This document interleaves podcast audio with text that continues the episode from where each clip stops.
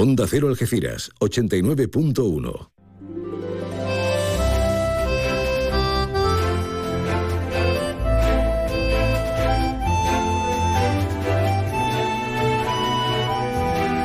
Más de uno Algeciras. María Quirós. Onda Cero. ¿Qué tal? Muy buenas, buenas tardes. ¿Estás de puente? ¿No estás de puente? ¿De acueducto? Todavía con el tipo de carnaval, muchos de nosotros. Y como decía el vecino del quinto, qué bien lo vemos pasado, ¿verdad? Nosotros no estamos de puente y además estamos encantados en esta víspera del festivo del Día de nuestra Patria Andaluza. Contaremos cosas de nuestra patria y de actos que, desde ofrendas florales hasta reconocimientos a vecinos, izado de la bandera verde y blanca, en cualquiera de, de nuestros municipios. De ello vamos a hablar Vamos a hablar de la inclusión social en la discapacidad. Vamos a celebrar el Día del Transplante y lo vamos a hacer con un gran artista como es José Carlos Gómez, que hace 25 años fue trasplantado de riñón. Y no solamente es un gran compositor y, guitarrista, sino que además da buen ejemplo de lo que debemos y no debemos hacer, de la actitud mental, de la actitud física, de las pautas. Con su ejemplo nos vamos a perder en los anales de algo tan maravilloso como son las donaciones para que vivamos y de cómo hacernos donantes. Nos iremos de compra a gastar dinero. Nos vamos a ir hasta el mercadillo. Mañana abren, ¿eh? Sí, sí, mañana ahí al pie del cañón y hablaremos de la curva de la felicidad de la obra de teatro, ¿eh? Que la otra no, no da tanta felicidad. Nos iremos hasta el Museo Cruz Herrera en la línea de la Concepción. Bueno, bueno, vamos a hacer muchas cositas, muchas, muchas. Solo hace falta que te apetezca. Los niños, ¿qué, qué hacemos con ellos? Pues disfrutarlos, ¿no? Vamos, en principio, a conocer las previsiones meteorológicas.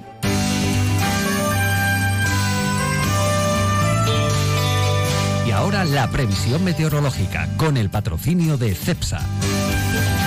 Con CEPSA nos vamos hasta la EMET y contigo Javier Andrés que nos esperas. Muy buenas.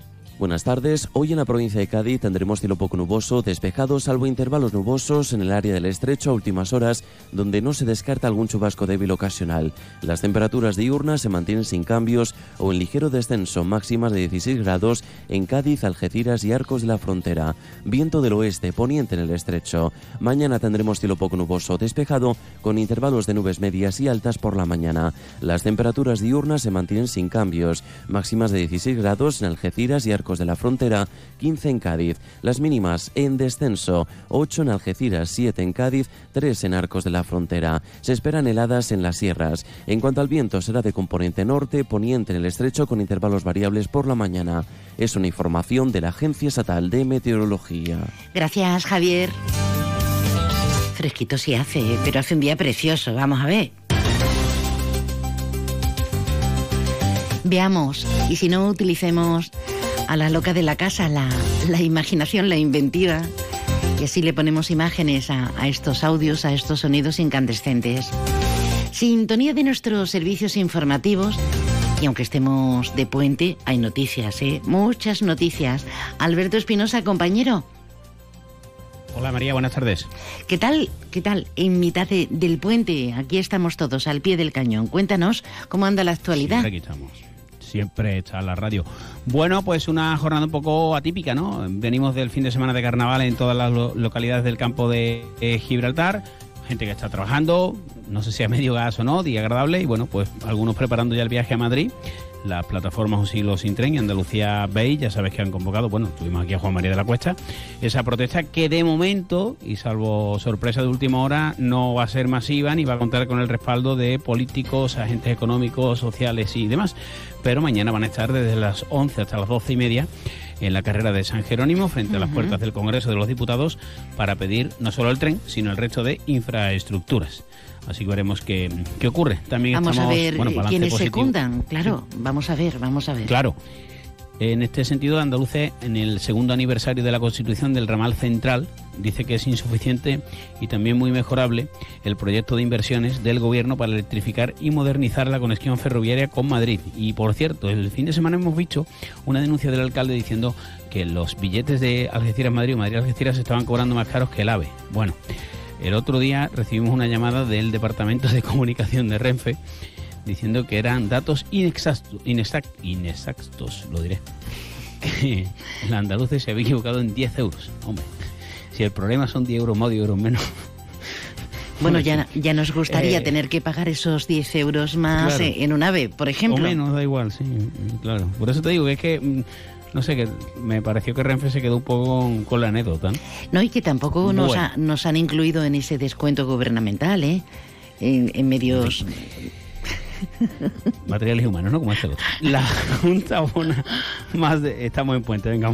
Ay, sí, sí, vamos Eh, La Junta abona más de entra 2 todo. millones de euros por el, por el cuarto trimestre de la justicia gratuita en Cádiz. Esto siempre lo contamos, María, nos ponemos serio porque la mayor partida suele ir al partido judicial de Algeciras, bueno, casi a la comarca, ¿no? Por aquello del turno de oficio, por el tema del narcotráfico y también de, mm, obviamente, de los inmigrantes que han llegado, por cierto, esta mañana lo contábamos, nuevamente una, dos embarcaciones TOYS han sido rescatadas por efectivos de salvamento marítimo. Es verdad que no hay una llegada masiva de inmigrantes, pero eh, que se me entienda, como dicen los miembros de la Guardia Civil y Salvamento Marítimo, el chorreíto está empezando a ser continuo, ¿eh? Y, y ya sabemos que esto no, no suele acabar bien. Eh, bueno, nuevo récord de productividad en APM Terminals Algeciras y la Cámara de Comercio del Campo de Gibraltar han lanzado la séptima edición del premio PYME del año de Cádiz junto a las cámaras de Cádiz y, Jerez. También contarte que en fase, fase, fase perdón, faceta, estoy yo hoy, deportiva, pues eh, el Algeciras y la Balona lograron ganar y han abierto un huequecito con el descenso. Los dos tienen 31 puntos, el descenso está a 4. Ganó la Balona en San Sebastián de los Reyes y el Algeciras ayer en, en casa al Fuenlabrada. No jugó UDEA y ya se van perfilando en clave política las campañas y todo, sobre todo los candidatos. El PP ya tiene ocho candidatos en el campo de Gibraltar, también los tenía el Partido Socialista y poco a poco pues también se van sumando el resto de plataformas. No sé si en Algeciras otra vez vamos a tener una de esas elecciones con 20 partidos, ¿te acuerdas la, la antepenúltima? Partido el que Cualquier ganar. cosa es que me entra la tos, me entra la tos como a ti, la risa. Cualquier cosa es probable, posible, Hombre, pero... hoy- hoy que nos Am- permita la, la fiel audiencia un poquito de licencia, Sí. Un día festivo, feliz día Andalucía, por cierto. Sí. Por cierto, mañana va, se va a inaugurar el monumento a Blas Infante en Algeciras, que tanta polémica generó en su momento, que si estaba muy mal, que si ya, bueno, ya sabes todo aquello, pues, pues mañana se va a inaugurar. En los barrios se están repartiendo banderas para engalanar los balcones y hay diversas actividades conmemorativas. Venga, genial. Gracias, querido. Venga, hasta luego. Hombre, cuando uno es un maestro, está ahí no solamente al toque, sino también al quite.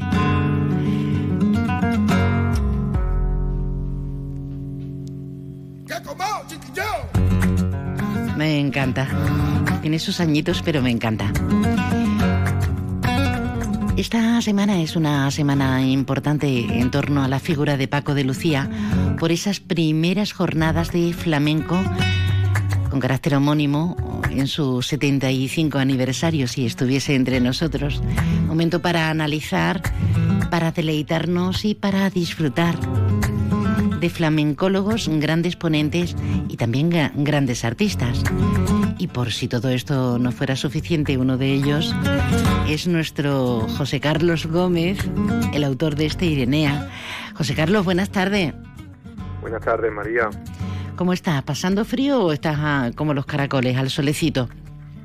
Bien, pues mira, ahora mismo me voy ahí a, a hacer un poquito de deporte. O sea que dije, toda la mañana trabajando aquí y ahora me voy a salir a hacer un poco de deporte. Sí, porque sigues con la elaboración de, de tu disco, con esas huellas de Dios, ¿no? Sí, sí, sí, ya dando los últimos retoques. La verdad que ya, ya queda poquito para terminarlo.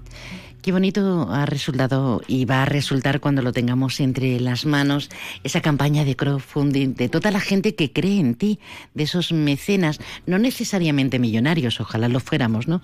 Y, pudiéramos aportar grandes cantidades, pero, pero todo importa, todo importa. Bueno, querido, eh, semana importante eh, porque estás grabando, porque estás en activo, porque estás mm, de un esplendoroso tremendo, pero es que además hoy es el día de el Día Internacional del Trasplante de órganos y tejidos. Mm, ¿Un día para qué? Pues para salvar vidas, para que la donación de órganos siga en todo el mundo como, como esa herramienta fundamental para, para eso, para seguir salvando vidas. Si tú eres ese referente que ya nos contaste hace, hace años ya, ¿eh? que, que sufriste en este caso no es sufrir, es tener la bendición de, de ser trasplantado de un riñón, ¿no, José? Sí, yo hace ya 25 años, hizo en septiembre del año pasado, que, que tengo un riñón de mi madre. Y, y, hombre, al principio se pasa mucho miedo. Hmm. Y, y, por eso me gusta siempre hablar de esto, ¿no? Porque eh, si hay alguien escuchándome que está ahora mismo en diálisis, pues seguramente estará con miedo y, si mi testimonio le sirve seguro para, para tranquilizarse, porque yo ya llevo 25 años con el trasplante y todo muy bien, cuidándome mucho y, y, nada, que es una maravilla que, que los médicos de la medicina puedan hacer estas cosas para que podamos seguir haciendo nuestro camino. ¿no? Y además de verdad que no se cumplan las horas tan pronto. ¿Cómo fue el impacto cuando te enteras y, si hubo un previo aviso? Porque hay enfermedades de las denominadas silenciosas en cuanto a síntomas se refiere. Porque tú eras un chaval, 25 años, te comías el mundo. ¿Cómo fue, José? A mí me diagnosticaron una enfermedad con 14 años. Lo que pasa que eh, lo que me dijeron es que, bueno, estaba la enfermedad ahí, pero yo podía hacer mi vida normal. Y entonces así estuve 10 años eh, hasta que el médico de pronto me dijo que eso poquito a poco había ido a peor y que llegaría un momento en el que tendría que, entrar en diálisis. Pues ahí yo tenía 24 años, de gira con el Ballet Nacional de España por el mundo siempre y a mí se me cayó el mundo. Eh, yo la verdad que, que fue muy complicado. Dependiendo de una máquina, claro. Sí, porque mm, no había tanta información como hay hoy y, entonces yo lo pasé muy mal. De hecho, dejé de ir al médico, no volví, cometí un error enorme, me puse una venda en los ojos, no quería, como que, el que no quiere saber nada, ¿no? De, de aquello y, en fin, casi me muero y bueno, me pillaron a tiempo y volví al año, pero ya que no podía casi ni respirar. Madre mía.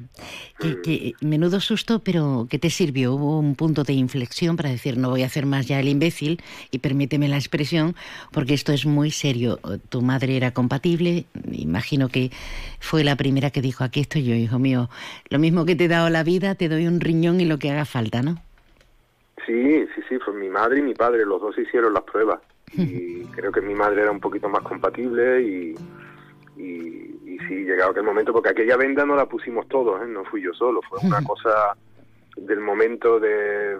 fue un shock tan fuerte que, que tú sabes, pues fuimos a médicos naturalistas, de esto que quieres buscar por todos los medios salir de esa pesadilla, y, en fin, se hizo muy complicado, pero bueno, al final todo salió bien y yo descansé y los mejores años de mi vida yo creo que han sido después del trasplante. Ole, porque todo el mundo coincide que cuando atraviesa un momento muy difícil donde le vemos las orejas al lobo, hay eso, ese punto de inflexión, un antes y un después. Pero mm, reparo en lo que has dicho, cuidándose uno, José Carlos, porque uno puede cometer eso, mm, eh, la obviedad que estamos comentando de no querer mirar de frente al problema, pero una vez que se da cuenta de la gravedad, a partir de ahí hay que cuidarse en todo. Sí, sí, sí, no, yo luego soy el más disciplinado del mundo, lo mismo que soy con la música, con mi trasplante lo he tenido muy claro siempre y, hay que ser muy constante con la medicación, tomártela siempre a tu hora, alimentarte bien, no comer lo que no debes comer, ni beber, y hacer deporte, beber muchísima agua, en fin. Cosas que son fáciles, ¿no? Que no que yo creo que no que no cuestan y, y, yo con más motivo que tengo un riñón de, de mi madre, ¿no? Y en fin, que yo creo que, que, haciendo las cosas bien, un trasplante te puede durar muchísimo tiempo. Qué bien. Hay que aprender también a quererse, a perdonarse, a dar sentido a la vida con un cambio, a cuidarse y decir aquello eh, que dijo Pagodones en, en, sus últimas canciones. Qué bonita la vida. Qué bonita porque no hay otra, no sabemos qué va a pasar con nosotros y una vez que se nos va... Estamos escuchando el toda una rumba que no sé si lo vais a tocar en, este, en esta primera jornada que se va a celebrar, José Manuel León y tú tenéis el sábado, sí, el sábado, eh, porque empiezan el día 3, el sábado día 4, tenemos un análisis de la guitarra. Con vosotros como elenco maravilloso y de relumbrón tocándonos en directo, pero, pero también con un planteamiento acerca de qué ha supuesto la figura de Paco de Lucía, si ha revolucionado, si ha habido un cambio, un antes y un después en el mundo del flamenco, la guitarra de Paco. Yo sé lo que me vas a contestar, pero te lo tengo que preguntar. ¿Tú qué opinas? Hombre, eso yo creo que eso está clarísimo. O sea, eso no tiene ninguna discusión. Lo bonito, yo creo que es eh, escuchar a todas estas personas que van a venir porque ellos eh, nos van a abrir mucho más los oídos y los ojos para que sepamos por qué. ¿no? Sabemos que Paco hizo todo eso y sabemos que Paco revolucionó y que Paco cambió muchísimas cosas, pero ¿qué pasó? No? ¿Por qué? ¿no? Con gente entendida que han estado ahí, como José María Gallardo que estuvo con él en la preparación del concierto de Aranjuez. O sea, son personas importantísimas con mucho conocimiento que van a venir y, que yo creo que, que van a demostrar con datos y con conocimiento porque Paco está considerado uno de los mejores músicos de la historia. Sin duda. Tenemos a José Manuel León y José Carlos Gómez en esa segunda jornada abierta desde las 10 de la mañana, primero por el filólogo y experto en guitarra flamenca Norberto Torres Cortés, con, ese, con esa gran pregunta, ¿la guitarra flamenca de Paco de Lucía abre una nueva etapa en el flamenco? Luego el recital de los grandes compositores y guitarristas José Carlos Gómez y José Manuel León. Y luego tendremos a José María Gallardo con ese Paco de Lucía y el concierto de Aranjuez, pero es que por la tarde, bueno, no se lo pierdan. Esta semana vamos a hablar mucho de ello, pero lo merece. Bueno, querido mío, antes lo has dicho, pero antes de despedirnos, José, si alguien en este momento está pues eso, llorando lágrimas de sangre diciendo, Dios mío, ¿qué va a ser de mí? Pendiente de ese trasplante, eh, que nuestro país es el que mejor funciona con diferencia, eh, con una sanidad y un sistema universal donde hay que obviamente ser compatibles y demás, pero si alguien lo está viendo todo negro, ¿qué les dirías? Pues nada, que estén tranquilos, que, que se vive perfectamente bien con un trasplante, que en el momento que, que le llegue su trasplante, que le llegará, pues va a ver cómo de pronto parece que retrocede en el tiempo, es como si volviera a tener 20 años menos. qué bueno, qué bueno. Y, nada, hay que se cuiden mucho y, que la vida es muy bonita y yo en mi caso yo creo que la música me ha ayudado muchísimo también. Aparte de lo que me cuido, creo que el estar en la música me ha, me ha ayudado mucho. Así que pues nada, que, estén en la música también si puede, aunque no sea de manera profesional, pero que tengan la música en su vida, que eso también es importante. Percibiendo pasiones. Muy prontito las huellas de Dios, ese viaje emocionante y mágico con los diferentes motivos y pasajes y paisajes de Paco de Lucía por José Carlos Gómez. Querido, que eres un lujo. Gracias por estar con nosotros. Muchas gracias, María. Un beso. Suerte tenemos, ¿eh? ¿Sabes qué? El otro día salgo de casa. ¿Y te dejaste las llaves? Eh, no, ¿qué va? ¿Te caíste? No. ¿Te encontraste a tu ex? Que no. Si eres impaciente, es tu momento. Ahora con Click and Go te llevas tu SEAT con entrega inmediata y ventajas exclusivas. Así que date prisa. Infórmate ya en nuestro concesionario.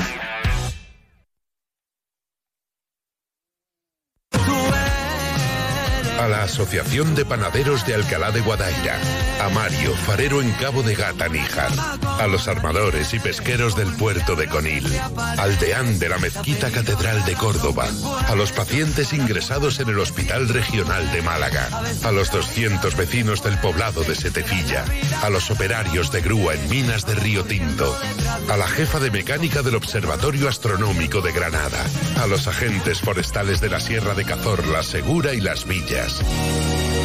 Y a todos los andaluces de hoy y de siempre. Feliz 28 de febrero, desde Onda Cero Andalucía, tu radio. Llega hasta Palmones Sofertón, la tienda de sofás, colchones y muebles de calidad de la buena, buena, buenísima, a precios bajos, muy bajos, bajísimos. Sofertón, ya hemos abierto en Palmones, frente a Carrefour, justito al lado de Juguetos. Sofertón, sofás, colchones y muebles buenos, buenísimos, a precios bajos, bajísimos. Súmate a la reformanía de Brico de Po y llévate un pack de vitrocerámica más horno por solo 279 euros. Y si quieres más ventajas exclusivas, únete a nuestro club, Brico de Po. Cuando decides hacer las cosas como nadie, ocurren cosas asombrosas. Como unir la tecnología híbrida líder de Toyota y un diseño rompedor en un sub. Toyota CHR Electric Hybrid. Lo extraordinario se hace referente. Ahora con llantas de 18 pulgadas, sistema Toyota Smart Connect con pantalla más grande, control por voz y mucho más. Te esperamos en nuestro centro oficial Toyota Automoción Tomax en Algeciras y Estepona. El día 28 ven a nuestra ciudad, San Roque celebra el Día de Andalucía. Disfruta de nuestro sol, gastronomía, cultura y de nuestra amplia agenda de actividades para este día en todo el municipio. San Roque, bajo el sol de nuestra tierra, Andalucía. 28 de febrero, Día de Andalucía en San Roque. Eh, estamos en Onda Cero Algeciras, esto es la 89.1 de su, tu FM. Estamos en www.ondacero.es y estamos en la previa precisamente de ese Día de Andalucía, donde nos salen a chorros las ganas de seguir celebrándonos, de seguir celebrando nuestra cultura, aunque muchas veces se difumine tanto, ¿verdad? ¿Quieres participar? Pues venga, vamos. Déjanos tu mensaje en el WhatsApp del programa 629 80 58 59. Hoy es el día también de las ONGs, esas organizaciones absolutamente necesarias para que todo funcione. Debería ser mamá junta, papá estado, el sobrino o el tío cercano de los consistorios, quienes pudieran suplir todas las necesidades, pero pero no es posible. Así que para eso están, para batallar y para consolidar un estado de bienestar, diferentes entidades y organismos que ayudan. Además, en los sitios más variopintos y en sectores de la sociedad muy, muy diferentes también. Hablamos con FEGAD y con CENFE. Hablamos porque ellos se ocupan de las personas con discapacidad y lo hacen desde diferentes ámbitos. Pero primero vamos a compartir con su responsable, con Francisco Márquez. Francis, buenas tardes. Hola, buenas tardes, ¿qué tal? Te llamas exactamente igual que don Francisco Márquez, el hasta ahora director de la prisión de, de, Botafuegos, que entrevistábamos el viernes aproximadamente a estas horas. Pero no sois familia, ¿no? Pues no, la verdad que como lo sigo por la prensa he visto la coincidencia, pero bueno, eh, simplemente una coincidencia. Hablamos de la importancia eh, que tenéis vosotros, por ejemplo, FEGAD y CONCENFE, que estáis batallando por esa inclusión total y definitiva con, de personas con discapacidad, con oficinas para una vida independiente, con educación inclusiva, pero sobre todo con algo fundamental, que es el empleo, el pleno empleo. Pues sí, te escuchaba y, mientras hablaba y me doy cuenta de la doble misión que tenemos las entidades sociales, la, las ONG, en el sentido de, por un lado, reivindicar, exigir, remover los obstáculos que impiden, pues en este caso de las personas con discapacidad, la plena consecución de sus derechos de ciudadanía, Es decir, hacemos una labor de palanca para remover, para que eh, desde la administración se legisle y, se tomen decisiones que vayan en favor de remover esos obstáculos por un lado y por otro también nos convertimos en una herramienta eficiente que no eficaz eficiente de eh, bueno pues trasladar y poner eh, a disposición de las personas con discapacidad servicios proyectos y programas que mejoran su calidad de vida. Es verdad que estamos haciendo esa doble misión. Por un lado prestadores de servicio por otro lado, reivindicando y exigiendo el cumplimiento de los derechos. Me parece una labor tremendamente interesante, muy respetable y desde luego plausible, porque eh, si no parece que siempre desviamos la atención a lo urgente, pero lo urgente son todas y cada una eh, de las personas afectadas por, cualquier problemática que tengan, en este caso por, la salud o por una discapacidad. Habéis, mm, acabáis de clausurar un taller de empleo desarrollado en el Centro Polivalente de la Línea de la Concepción. 15 personas, ¿no? ¿O han sido más?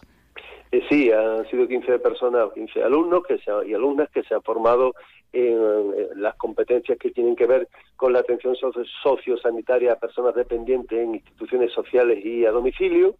Y bueno, ahí en ese sentido, pues un poco se da esa doble eh, misión, ¿no? Que comentaba. Por un lado, eh, hemos formado a alumnos con discapacidad el compromiso de eh, formar y permitir o favorecer la inserción laboral de las personas que están, eh, bueno, pues o que forman parte de nuestro colectivo. Pero también en este caso formamos a personas que atiendan a otras personas con discapacidad. Hmm. Por la experiencia que tenemos en nuestro centro, pues tenemos ese, esa especial, eh, bueno, pues experiencia necesaria, ¿no? Y sensibilidad necesaria para que estos profesionales sean los más competentes y también ofrecemos eh, como en primera persona esa salida laboral a estas personas que se forman en el, centro, en este caso en el centro polivalente, para atender a las personas usuarias. Con lo cual, digamos que completamos un círculo, un itinerario completo de formación, oportunidad en la inserción laboral y obtención de profesionales que están especialmente bien formados para poder atender de manera digna y con calidad a las personas en situación de dependencia. ¿Cuál dirías tú que es todavía esas una o varias asignaturas pendientes, Francis, porque claro, todos abogamos y ahora estamos en pre-campaña, ya verás tú la que nos van a dar, eh, pues eh, en la inclusión plena, total, absoluta, pero en las generales, en la autonómica, bueno, que aquí en Andalucía no tendremos, eh, pero en lo local todo el mundo se cuelga medallitas. Vosotros que analizáis y que trabajáis con, con esas instituciones, porque tenéis que llamar a todas las puertas, ¿qué sigue estando muy pendiente de solucionarse para, para estas personas con discapacidad? Pues mira, eh, escuchaba también hablar cuando has dicho que bueno que todos estamos atendiendo lo urgente y es verdad que vivimos en una sociedad eh, que bueno pues atiende a lo urgente y además lo problemas pues se solucionan a veces creando otro problema mm, del que hablar y por ser más nuevo deja de escucharse el anterior y ya nos centramos en el siguiente ¿no? quizás en ese sentido a ver eh, para nuestro colectivo especialmente es muy necesaria la accesibilidad estamos hablando de empleo, hablamos de derechos sociales, hablamos de bueno pues todo lo que conforma los derechos de las personas con discapacidad hasta el punto de bueno pues listas de espera de un año para ser reconocido o en, o en situación de dependencia o con la condición de persona con discapacidad. Estamos hablando de cosas que hay que resolver y que, pues, que son eh, especialmente necesarias, pero también es verdad que en el día a día eh, nos encontramos muchos problemas en la accesibilidad, una accesibilidad universal, que, que nadie piense que esto es solo cuestiones de rampa o de escalones, sino eh, eh, accesibilidad a los bienes y a los servicios para las personas con discapacidad. Y es verdad que, bueno, pues mm, la normativa va avanzando, bueno, la sociedad evoluciona, eh, nos sentimos todos más modernos, en fin, la capacidad de generar nueva normativa especialmente es admirable por parte de la Administración, pero no es tanto del cumplimiento de esa normativa, es que tiene mucha mayor capacidad de, de, aprobar normas que de hacerlas cumplir, y eso especialmente también juega en nuestra contra. Ya ves, ¿qué nos vas a contar si estamos algunos ateridos, asustados, para cambiar la nomenclatura de, en la Constitución y, y reconocer una persona con discapacidad, que nos parece, nos parece perogrullo. En fin, Francis, que me tengo que ir al mercadillo, voy a ver si gasto dinero, que como estamos mm, así como de fiesta, ¿no? A ver si eh, me, me remuevo el bolsillito. Gracias por estar con nosotros, enhorabuena por la labor que hacéis desde Cegadi con Cenfe.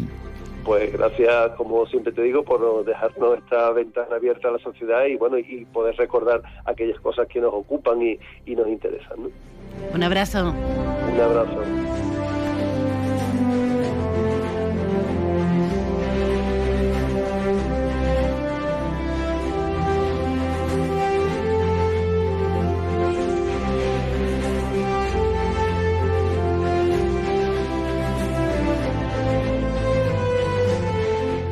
En Onda Cero Algeciras 89.1, más de uno Campo de Gibraltar, con María Quirós.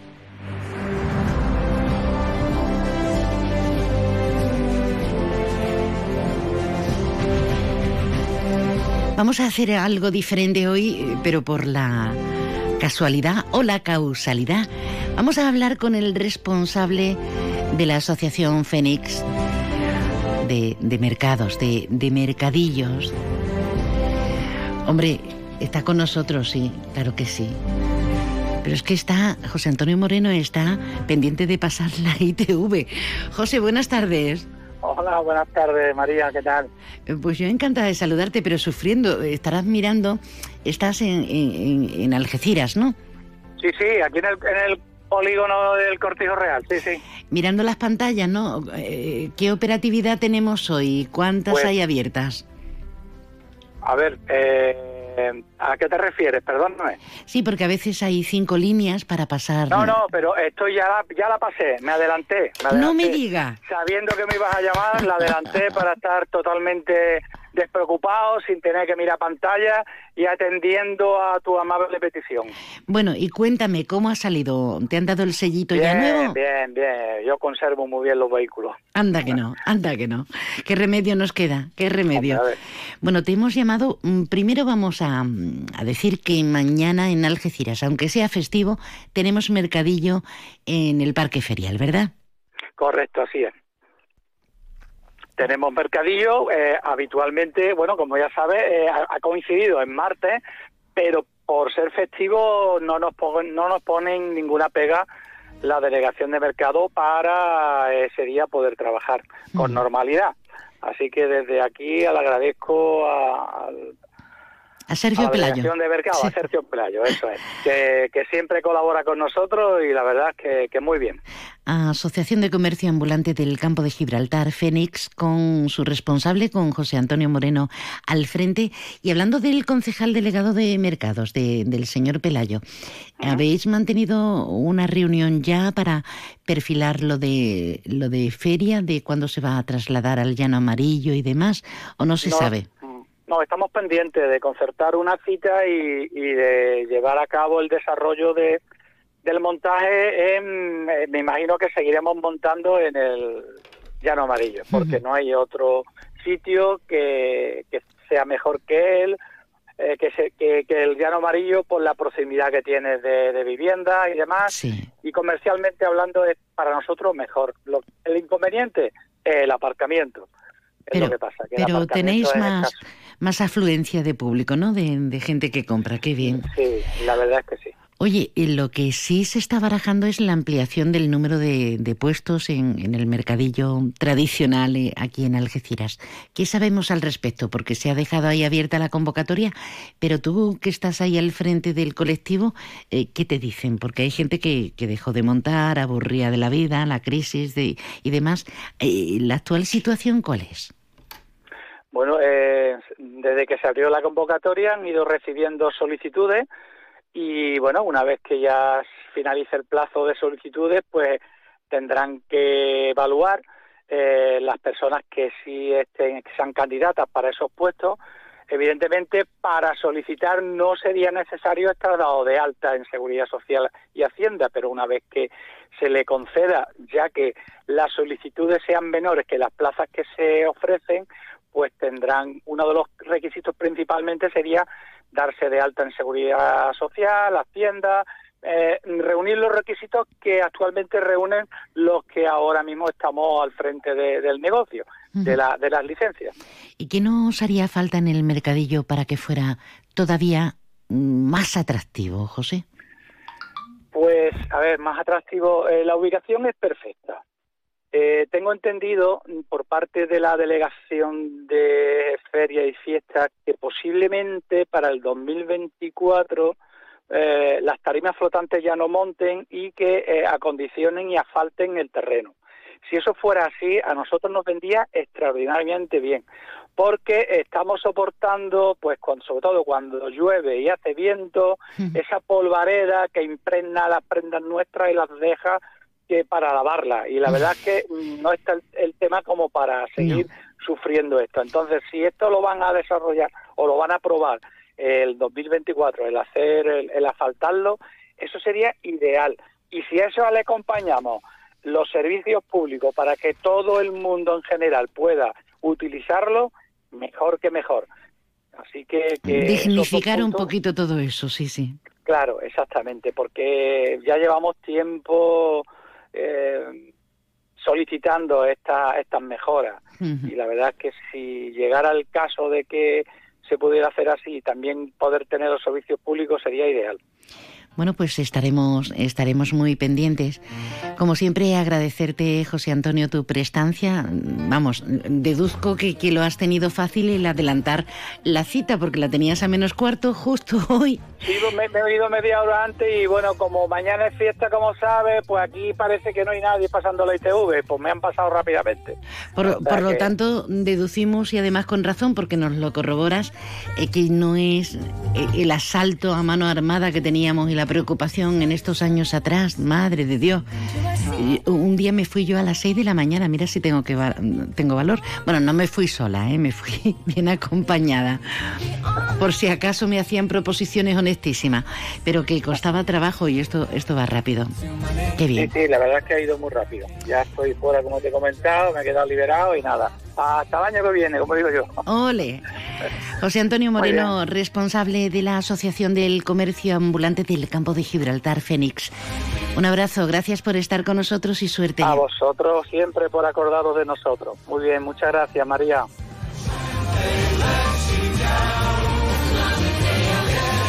Si nos da tiempo, ¿no?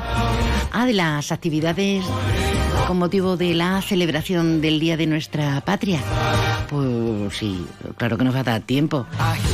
Ahora nos vamos otra vez de compras por otros lugares. Hemos estado en el mercadillo con carácter simbólico. Ahora nos podemos comprar un coche, podemos hacer la compra de la semana. Hombre, yo estoy pensando en una alfombrita para casa que me hace falta. Venga, vamos.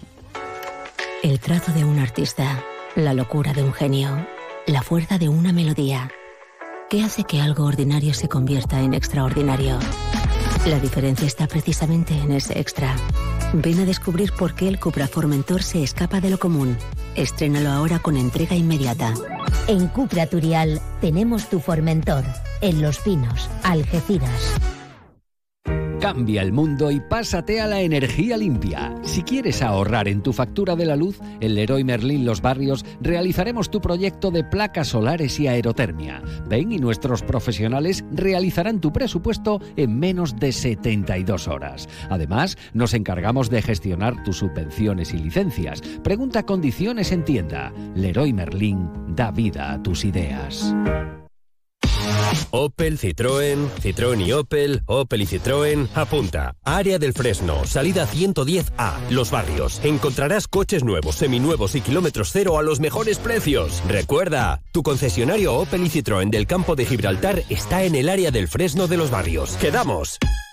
Supermercado Saavedra, tu supermercado de toda la vida. Nuestra experiencia nos avala. Más de 40 años dando el mejor servicio a los mejores precios. Supermercado Saavedra, tu supermercado de confianza del campo de Gibraltar.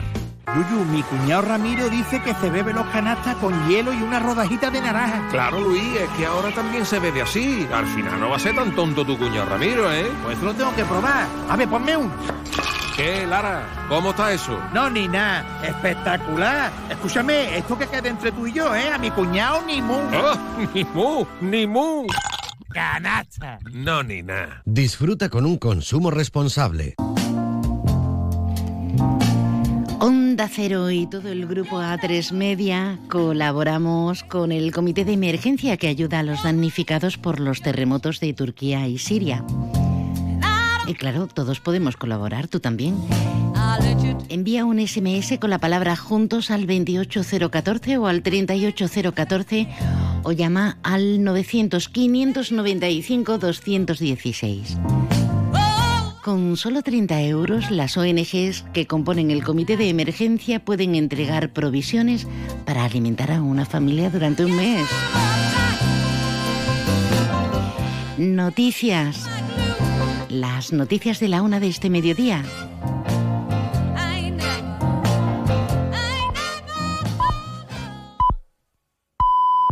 Es la una de la tarde, mediodía en Canarias.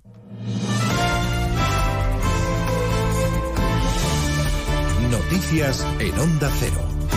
Muy buenas tardes. Les avanzamos a esta hora algunos de los asuntos de los que hablaremos con detalle a partir de las 2 en Noticias Mediodía. Empezando a esta hora en Cataluña, llegan desde allí noticias de un nuevo caso de un joven que se ha arrojado por el balcón para tratar de suicidarse. Ha sucedido en La Rápita, en Tarragona. Un chaval de 15 años con un grado leve de autismo está hospitalizado después de intentar quitarse la vida, supuestamente porque era víctima de burlas en el colegio. Redacción en Cataluña, Georgina Boisereu. El padre del niño ha explicado a través de las redes sociales que su hijo ha sobrevivido milagrosamente a una caída de 14 metros, pero que tiene rotos los brazos, las piernas y dos costillas, además de dos vértebras fracturadas. Según el progenitor, el niño tiene un grado de autismo e intentó suicidarse el pasado lunes porque, según dejó escrito en una carta, no quería vivir en un mundo donde la mala gente es aplaudida y las personas de buen corazón siempre tienen las de perder. El hombre asegura que su hijo no era víctima de acoso directamente, aunque explica que sí era víctima de risas y burlas. En Barcelona ya está en marcha hoy uno de los grandes eventos internacionales de la telefonía, de la tecnología, el mobile y como viene siendo ya tradición, los anfitriones, el presidente y la alcaldesa de la ciudad han evitado saludar al rey, lo hicieron ayer antes de la cena de la gala y lo han repetido esta mañana en la inauguración, aunque sí se han incorporado para la foto de familia en la que también está el presidente Sánchez y para la reunión con empresarios del sector. Después, recorrido por la feria, cada uno, eso sí, por su lado en Barcelona, siguiendo el mobile, está Francisco Paniagua. Después de dos horas de recorrido por el Mobile, ahora el rey y la vicepresidenta Nadia Calviño mantienen un almuerzo con los presidentes de algunas de las grandes operadoras telefónicas y con los directivos del Mobile y regresarán esta tarde para seguir apoyando al sector tecnológico. El presidente del gobierno, Pedro Sánchez, no hizo el recorrido después de la reunión inicial y de la foto de familia. Ha tenido agenda paralela aquí en el propio Mobile. Recibía a Felipe VI también, la embajadora de Estados Unidos en España, país fuertemente representado en esta feria que está presentando las últimas novedades en conectividad inteligencia artificial y en los transportes del futuro. También en Barcelona estamos pendientes hoy de la declaración de la expresidenta del Parlamento y líder de Junts, Laura Borràs, en el juicio por su supuesta corrupción cuando era responsable de la institución de las letras catalanas. Y seguimos además la estela del caso mediador, hoy el supuesto cabecilla de la trama de sobornos a cambio de favores políticos, el ya exdiputado del PSOE, Juan Bernardo Fuentes, más conocido como Tito Berni, dice que es una víctima y lamenta que su partido le dé la espalda. A esta Ahora, Vox registra en el Congreso la moción de censura contra el presidente Sánchez, encabezada por el economista Ramón Tamames. La formación que lidera Abascal pretende escenificar así que es la única oposición al gobierno. El Partido Popular ya ha anunciado que se va a abstener y debería votar en contra, acaba de decir el ministro del Interior, Grande Marlasca, si efectivamente no quiere vínculos con Vox. Con todo el respeto al ejercicio de un derecho constitucional, como la formalización de una moción de censura, entiendo que aquí donde hay una responsabilidad complementaria es en el Partido Popular.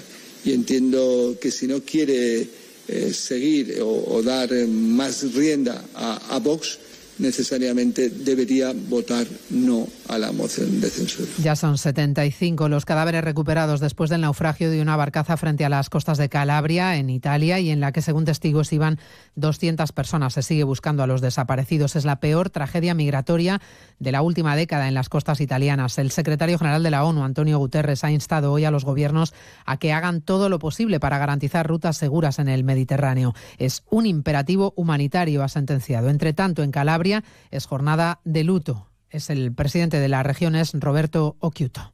Es una jornada de luto para la Calabria. Es una jornada de luto en Calabria. Calabria es una región de acogida. Hemos acogido a 18.000 inmigrantes en el último año, pero no puede ser abandonada por Europa. No puede ser abandonada de Europa.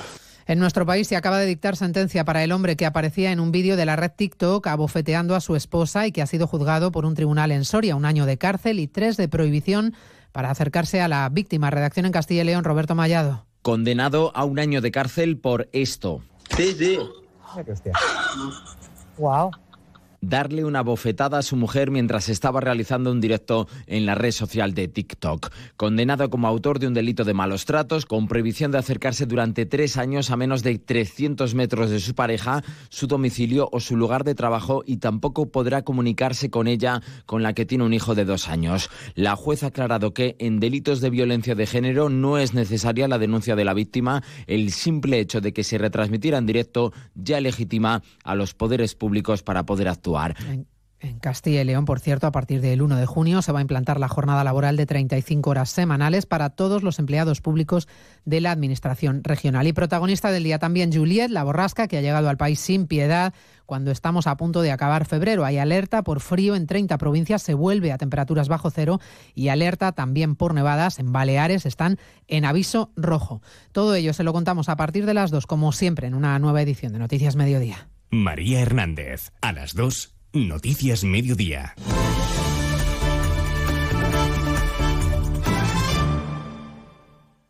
Los gabinetes de Julia Otero. Y sobre todo nos parece un estudio muy debatible, muy interesante. ¿Por qué la clase trabajadora está retrocediendo en el mundo de la cultura? Vamos a hablar de cosas serias y de cosas importantes del bolsillo, de las pensiones, que son y serán desde luego un asunto principal por el envejecimiento enorme de la población. La verdad tenía previsto hacer un debate mucho más, mm, mucho más divertido, más ligero, ¿no? Pero la actualidad nos ha venido así, así que no hay más remedio que encargar el diente a esto. Debates personales para aprender, compartir y descubrir otras formas de pensar. Julia en la Onda, cada tarde a las 3 y cuando quieras en la web y en la app de Onda Cero. Te mereces esta radio. Onda Cero, tu radio.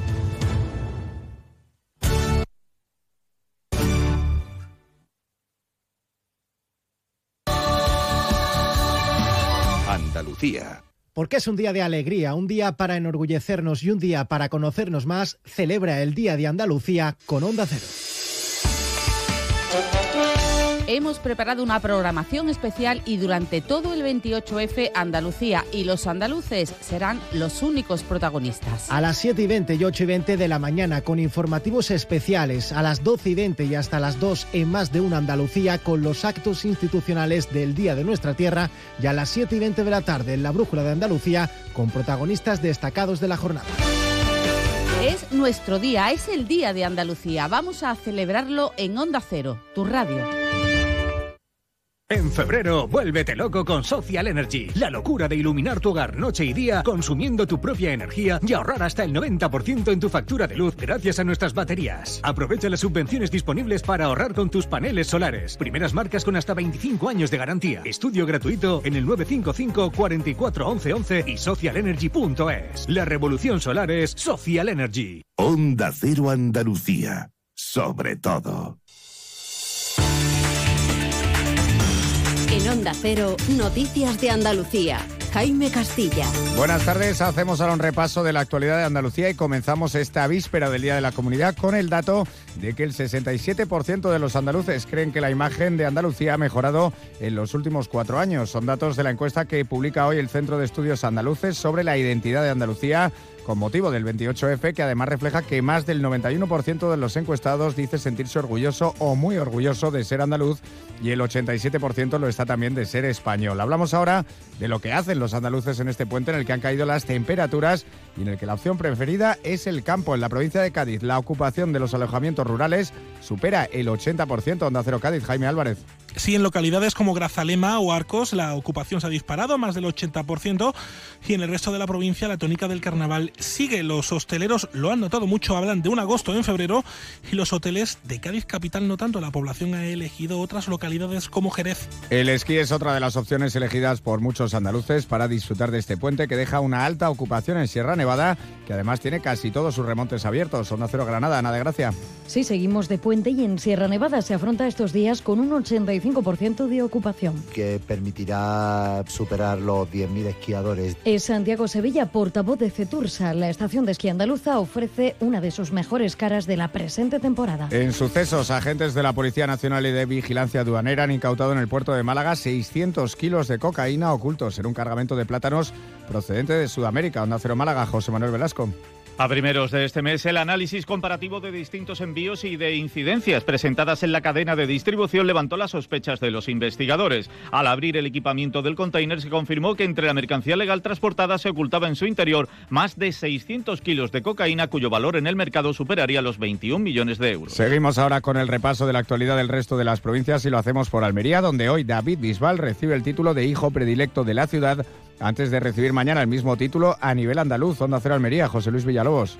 Sí, así es. La ceremonia se está celebrando en el Auditorio Maestro Padilla de Almería. El reconocimiento además coincide con su vigésimo aniversario como profesional de la música. En este tiempo ha logrado tres Grammys latinos, tres Billboard latinos, tres World Music Award y más de 80 galardones nacionales e internacionales. En Ceuta, la autoridad judicial ordenó este fin de semana el ingreso en el centro de reforma de Punta Blanca de un menor de edad presuntamente relacionado con los disparos en la barriada del Príncipe, en donde un adolescente marroquí resultó herido grave. Córdoba celebra mañana el Día de Andalucía con la decimoquinta edición de la marcha hípica Córdoba a caballo. Más de 200 jinetes y amazonas y 45 enganches saldrán desde caballerizas reales con la participación también de jinetes de Jaén, Sevilla y Málaga. En Huelva, la policía local de Gibraleón está buscando al conductor de un vehículo que atropelló el sábado a un hombre de 69 años y en la capital la Policía Nacional ha desmantelado un vertedero ilegal de residuos electrónicos donde la separación de las piezas se realizaba a base de hachazos y martillazos. En Jaén destacamos que las reservas de agua de la provincia siguen creciendo poco a poco, pero de manera constante. El último parte de la Confederación Hidrográfica del Guadalquivir apunta que los embalses se sitúan al 28,06% de su capacidad. Son 2,2 puntos más que el año pasado en estas mismas fechas, cuando se encontraba al 25,85%. Y en Sevilla la ley del solo es sí es sí deja una nueva rebaja de condena. En este caso la audiencia provincial reduce de 12 a 7 años la pena de prisión contra un hombre condenado por violar en 2008 a una anciana a la que posteriormente asesinó. Su condena total pasa así de 27 a 22 años de cárcel. Más noticias de Andalucía a las 2 menos 10 aquí en Onda Cero. Onda Cero. Noticias de Andalucía. A la Asociación de Panaderos de Alcalá de Guadaira. A Mario, farero en Cabo de Gata Níjar. A los armadores y pesqueros del puerto de Conil. Al deán de la Mezquita Catedral de Córdoba. A los pacientes ingresados en el Hospital Regional de Málaga. A los 200 vecinos del poblado de Setefilla. A los operarios de grúa en minas de Río Tinto. A la jefa de mecánica del Observatorio Astronómico de Granada. A los agentes forestales de la Sierra de Cazorla, Segura y Las Villas. Y a todos los andaluces de hoy y de siempre, feliz 28 de febrero. Desde Onda Cero Andalucía, tu radio. Onda Cero Algeciras, 89.1.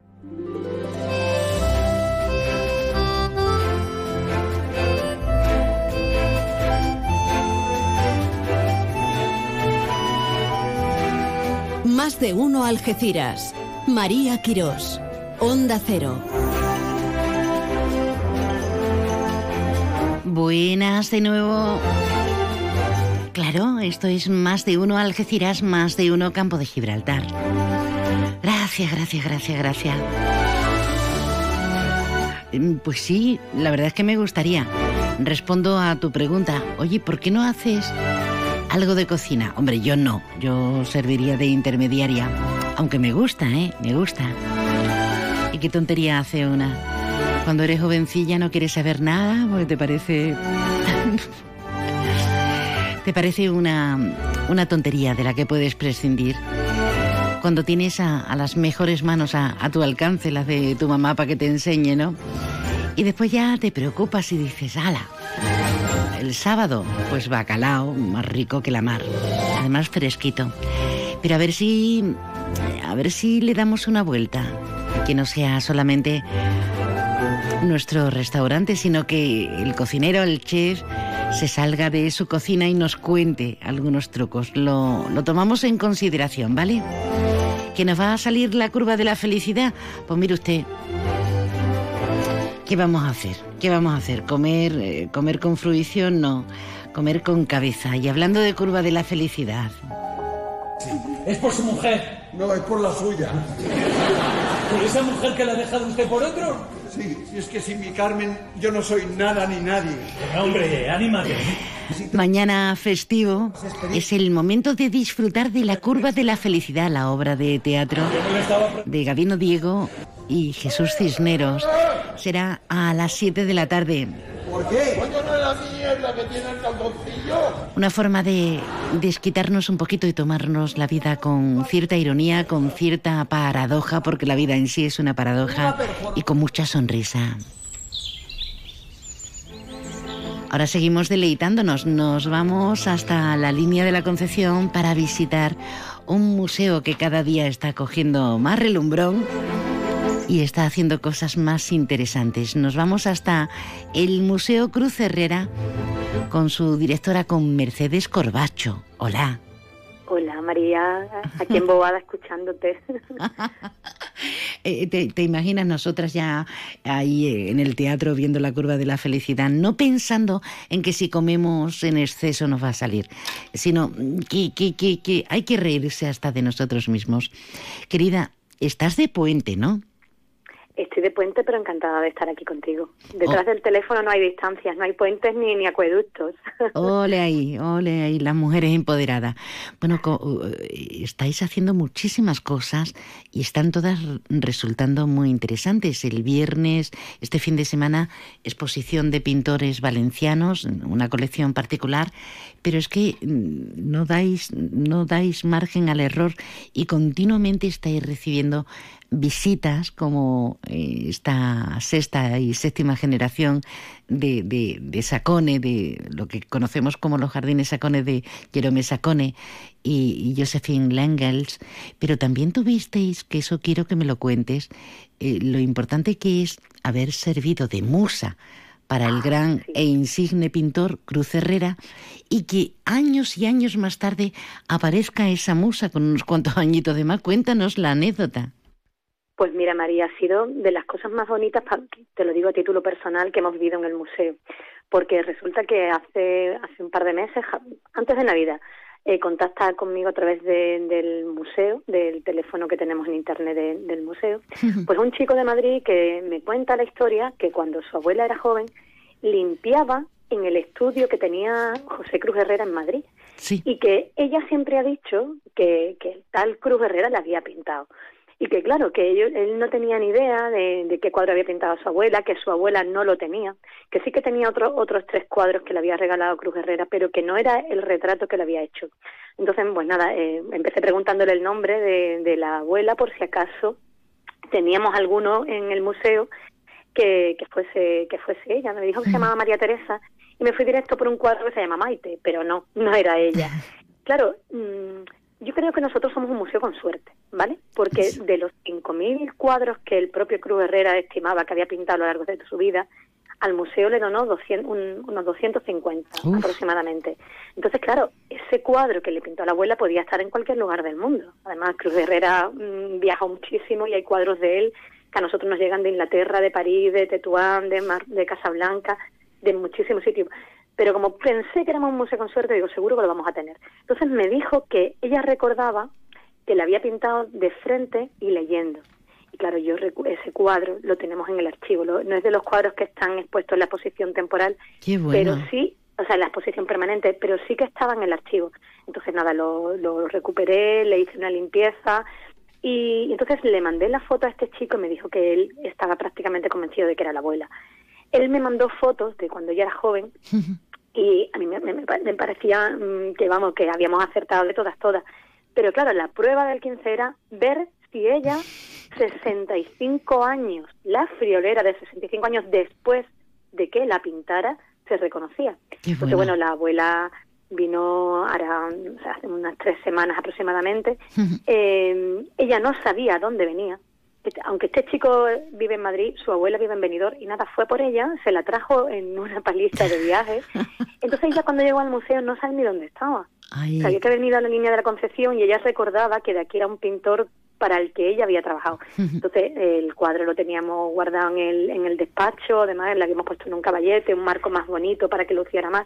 Entonces fue impresionante, además, lo recuerdo, se me ponen los pelos de punta, cómo ella entró y se reconoció. Es como si hubiera un espejo delante. Entonces, incluso pegó un salto y dijo, ¡ay, Dios mío, pero si estoy aquí! Entonces, claro, todos los que estábamos presentes, bueno, las lágrimas nos caían porque era, era tan auténtico lo que estaba pasando allí. Y esa señora que de pronto empezó a recordar y venga a contar cosas de él, y venga a anécdota, pero, pero si soy yo, pero si soy yo todo el rato, pero si soy yo. Entonces fue muy emotivo, María, son de estas cosas que tú dices, ¿cómo, merece la pena no estar en estos puestos de trabajo y tener la fortuna de vivir algo tan bonito, tan auténtico? Y yo creo que ha sido la noticia que más se ha compartido de los siete años que llevamos abiertos, pero por eso, porque a veces las obras de arte se nos hacen muy distantes. Sí, porque no conocemos la intrahistoria, pero cuando tú la vives, eso no tiene precio. Bueno, mm, dices la casualidad. No existen las casualidades. Existen, yo no creo en la casualidad, yo creo en el destino, en la suerte. Existen personas voluntarias como Sergio, Sergio Martín, el nieto de María Teresa de Maite, pero existen ah. personas también como tú, porque otra persona dice, vamos a ver, no me suena, no me suena, encima no está en la exposición permanente, como bien nos comentaba, eh, pues vete tú a saber, ¿no? Y se despreocupan porque mira una hacia otro lado, porque hay otra cosa que nos requiere atención, así que qué bonito. Así que la, la abuela Maite se ha ido mm, feliz, feliz, feliz. Qué bonito. Muy contenta, además le vamos a mandar una reproducción del cuadro el original evidentemente no, no se la podemos dar, pero la manda una reproducción, pues para que ella también se tenga. Además, dice que, bueno, nos estuvo contando muchas anécdotas y, y, cuando se lo propuse, digo, mire, ¿qué le parece a usted si le hacemos una reproducción? Bueno, la mujer se fue feliz de aquí. Entonces, no sé, son unas satisfacciones que no tienen precio, María. Qué bien, qué bien. Mm. Oye, Mercedes, eh, hay una exposición entomológica, como en tantas otras ocasiones de Pepe Torres, que, que va muy bien, ¿no? Parece que los bichejos nos, nos apasionan, pero cualquier tipo de, de belleza en cuanto a bichejos, algunos son horrorosos, pero no vean la colección de, de mariposas, ¿no? Eh, ¿Cómo está resultando el número de visitas? Bueno, pues en los cuatro primeros días ya han superado las 800 visitas. Entonces, bueno, y este fin de semana sé que ha sido espectacular. No, no hemos contabilizado todavía las cifras, pero sé que, ha sido tremendo. Además, coincidiendo con el carnaval, la inauguración de la otra exposición de pintores valencianos. Yo siempre digo, María, tú me conoces ya hace unos años y sabes cuál es mi pensamiento, ¿no? Eh, a veces en los museos estamos muy concienciados de las barreras que son físicas, ¿no? En las rampas, el ascensor, en la puerta para los baños, para que entre una silla de ruedas. Pero ¿y las barreras que no se ven?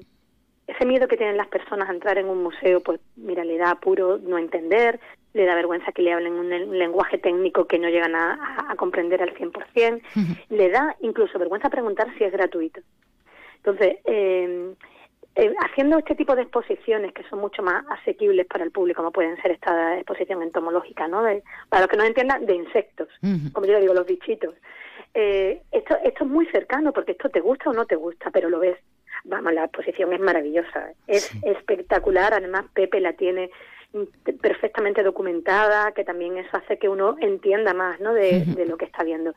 También la exposición de alta costura, pues los vestidos, pues la moda a casi todo el mundo le gusta. Entonces eso es fácil, fácil de entender. Y claro, si tú vas ofertando una serie de exposiciones que a la, a la mayoría del público entiende, pierden ese miedo a entrar en el museo. Y si entran en el museo también van a conocer la figura de Cruz Herrera. Sin que duda. para mí la finalidad primera, el objetivo del Museo Cruz Herrera, por supuesto, es la obra de Cruz Herrera y la figura del pintor, ¿no? Que sea cercana, que la gente pierda ese miedo, esa, esas barreras invisibles, ¿no? Que entren, que entren, que el museo es gratuito, que pueden entrar todas las veces que quieran, que si quieren visita de, grupo, pues con llamarnos, pues le hacemos una visita guiada. Entonces, mm, creo que este tipo de, de, de exposiciones hacen eso, que la gente venga y que se le vaya haciendo cada vez más accesible, que el museo es de todos. El museo no, no le pertenece a nadie, es de todos. Qué bonito, de todos los visitantes. Qué bonito lo que comentas, Mercedes. Y qué razón llevas. Además, fíjense, la, la expo de alta costura, vísteme, de la alta costura al arte, va transformándose, no vamos a tener siempre la misma. Tenemos prácticamente todo el año, pero no hay que dormirse en los laureles. Bueno, querida mía, que tenga usted un, un puente maravilloso y gracias por tener siempre la línea abierta, Mercedes. Gracias a ti, María, por, por reivindicarnos desde ahí. Un abrazo. Mercedes Cormas, Corbacho, directora del Museo Cruz Herrera en la línea. Es verdad lo que dice Mercedes. ¿eh? Muchas veces eh, establecemos fronteras, distancias inexistentes. Es como cuando alguien no ha ido nunca a una obra de teatro. Sin miedo, valientes. Onda Cero Algeciras, 89.1. Llegan las rebajadísimas de Millán Urban. Sofás, colchones y decoración hasta mitad de precio. Te llevas el doble de calidad, el triple de garantía y ahora te ahorras hasta la mitad del precio. Millán Urban tiene la mejor valoración de sus clientes en Google. El secreto, nuestro compromiso para que tú y tu familia descanséis mejor y seáis más felices. El día 28 ven a nuestra ciudad, San Roque. Celebra el Día de Andalucía. Disfruta de nuestro sol, gastronomía, cultura y de nuestra amplia agenda de actividades para este día en todo el municipio. San Roque, bajo el sol de nuestra tierra, Andalucía. 28 de febrero, Día de Andalucía en San Roque. Súmate a la reformanía de Brico de Po y llévate un pack de vitrocerámica más horno por solo 279 euros. Y si quieres más ventajas exclusivas, únete a nuestro club, Brico de Po.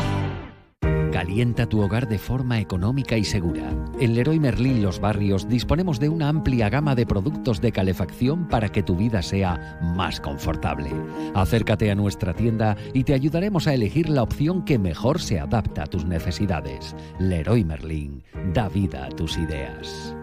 En Peugeot estamos listos para ayudarte a llevar lo más importante, tu negocio. Por eso, en los días Peugeot Profesional vas a poder disfrutar de condiciones especiales en toda la gama. Aprovecha del 1 al 15 de febrero para dar energía a tu negocio.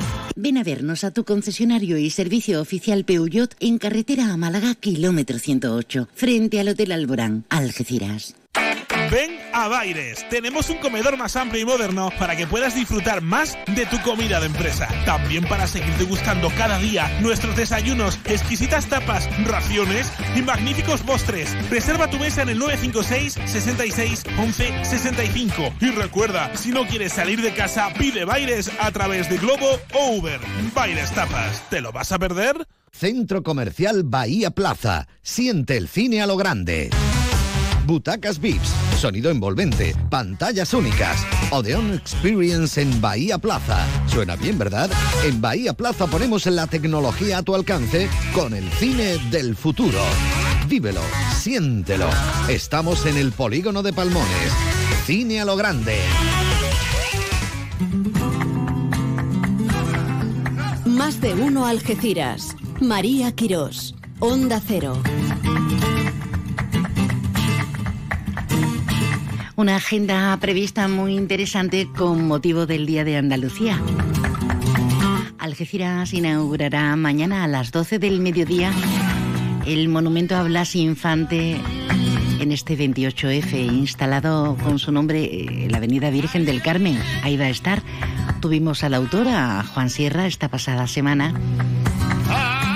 Y es impresionante, o por lo menos deducimos que va a ser impresionante por lo poco que hemos visto un monumento realizado en acero cortén para que no haya problemas, para proteger la pieza con unas medidas vertiginosas, más de dos metros y medio, qué barbaridad. Bueno, pues mañana ofrenda floral, presentación oficial de esa de ese monumento a Blas Infante a partir de las 12, con vegetación decorativa, bueno, con cosas muy bonitas en los barrios, eso en Algeciras, y en los barrios, pleno institucional a las diez y media de la mañana. Y luego se va a llevar a cabo el porteado de, la bandera andaluza desde la plaza de la iglesia hasta la plaza de Blas Infante. Y a las 12, el Hotel Montera Plaza se convierte en el epicentro de un acto institucional de entrega de los títulos de vecindad y ciudadanía 2023. A mí me parece esas cosas súper entrañables. Reconocer a, a los vecinos que hacen grande una población.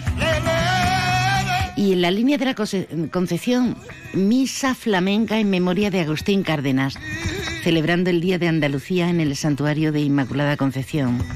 Con al cante tendremos a Paquilara y al toque Manuel Peralta. Será a partir de, la, de las 13, de la una del mediodía.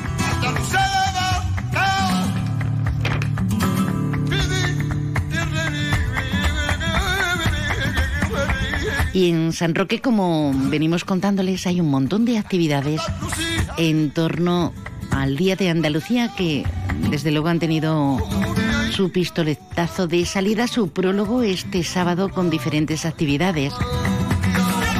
Pero una serie de actos mañana mismo, día 28, en la parroquia de Santa María la Coronada, a las 11, con esa ofrenda floral a José Cadalso al filo de las once y media, pero es que tenemos actuaciones, bailes, nos lo cuenta el alcalde Juan Carlos Ruiz Boix.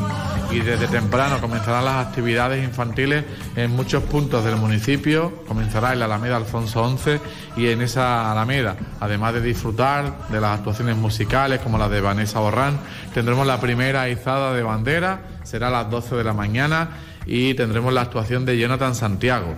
Seguiremos en San Roque con los colectivos por la tarde, con la Peña Flamenca Sanroqueña, que tendrá un espectáculo de flamenco a partir de las 4 de la tarde, con la actuación de Luis Moneo, y a partir de las 6 de la tarde una gala especial que prepara la Asociación Cultural de Canción Ligera, que vuelve con fuerza después de perder, en este caso, la, la gran pérdida de su presidente histórico, de su alma mater, pero un colectivo asentado que, inicia las actividades eh, también en este día de, Andalucía.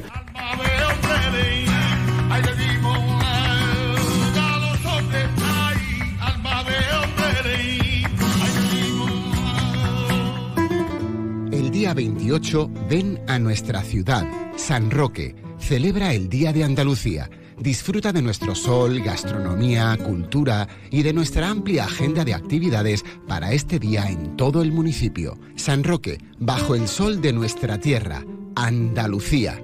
28 de febrero, Día de Andalucía en San Roque.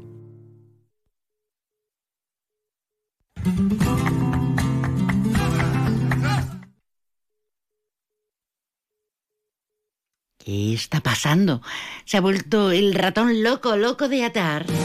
Tú eliges hacer de tu boda o evento un día inolvidable. En Hotel Alborán siempre acertarás. Nuestro servicio de calidad y atención harán que sea un día perfecto. Amplia variedad de menús a precios competitivos y unas instalaciones cuidadas al detalle. En Algeciras, elige Hotel Alborán, mucho más que un hotel.